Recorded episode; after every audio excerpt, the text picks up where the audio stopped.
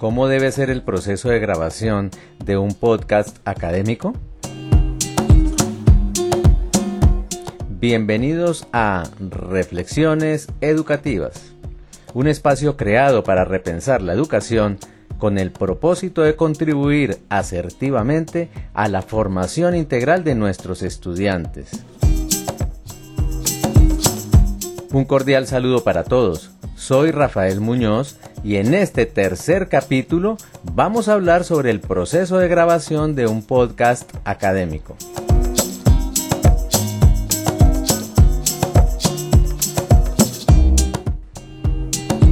Daremos algunos consejos prácticos que serán de mucha utilidad para la grabación de un podcast.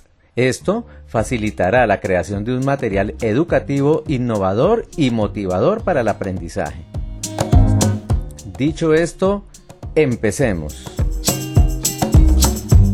Como vimos en el capítulo anterior, el podcast debe tener una estructura que siga una secuencia lógica equivalente a una conversación cotidiana.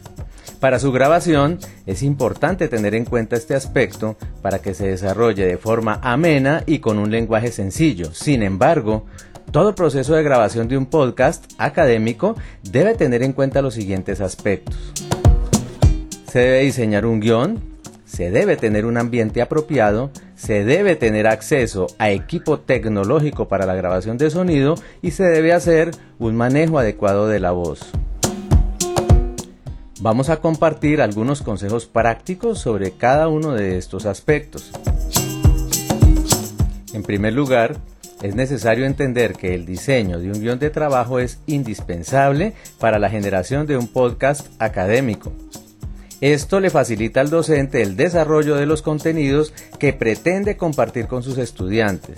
Igualmente, le permite planificar su trabajo y tener el control sobre el desarrollo secuencial de la temática. Hay diferentes maneras de desarrollar un guion. Algunos docentes pueden preferir el diseño de un guion que tenga la totalidad de la información y que el docente lo utilice leyendo dicho texto para la grabación. Sin embargo, otros docentes pueden preferir el diseño de una estructura, la cual puede ser un mapa conceptual, un esquema o una simple lista de categorías. Esto depende de la capacidad discursiva del docente y de su propia comodidad. En segundo lugar, la escogencia de un buen ambiente para el desarrollo de las grabaciones es de vital importancia para asegurar su éxito. Es muy importante que el lugar para realizar las grabaciones se encuentre aislado de fuentes de sonido que generen interferencia.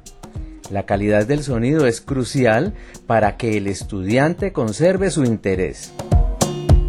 Este aspecto denota la calidad del mensaje y le da una categoría profesional. De no poderse acceder a un ambiente que esté libre de ruidos o interferencias, es posible adecuar un lugar en nuestra casa o lugar de trabajo en donde podamos colocar aislantes de ondas sonoras como cortinas gruesas, cartones, y copor o cualquier material similar. Una alternativa de bajo costo es realizar las grabaciones en horas del día en donde el flujo de personas y por ende de generación de ruido sea menor.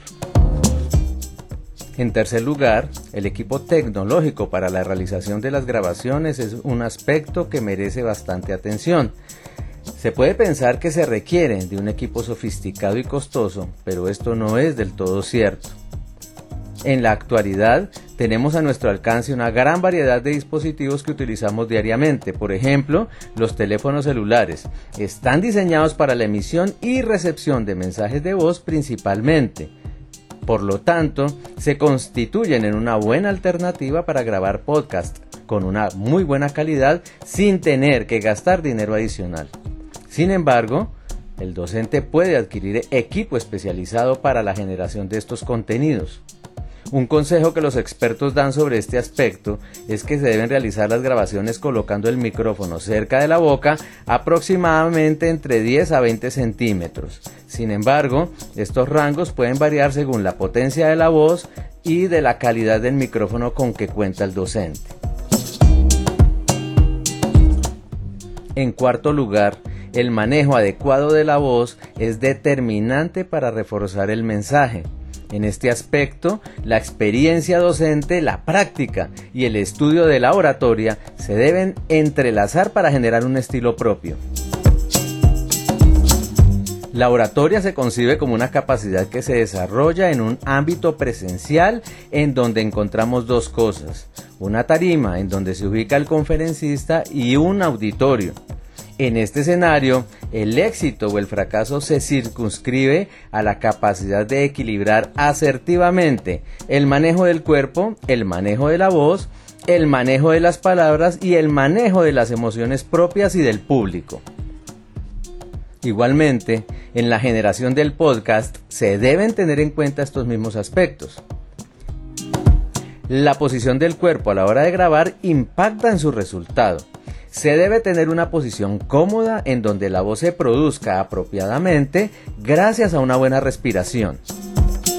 Las palabras deben ser adecuadas y sencillas, pero coherentes con el mensaje que se va a transmitir. Se debe tener una buena disposición y un buen estado de ánimo. Grabar en momentos de disgusto o de tristeza generan un producto que transmite ese mismo tipo de emociones. Hay que tener en cuenta que las emociones se detectan fácilmente en un mensaje oral.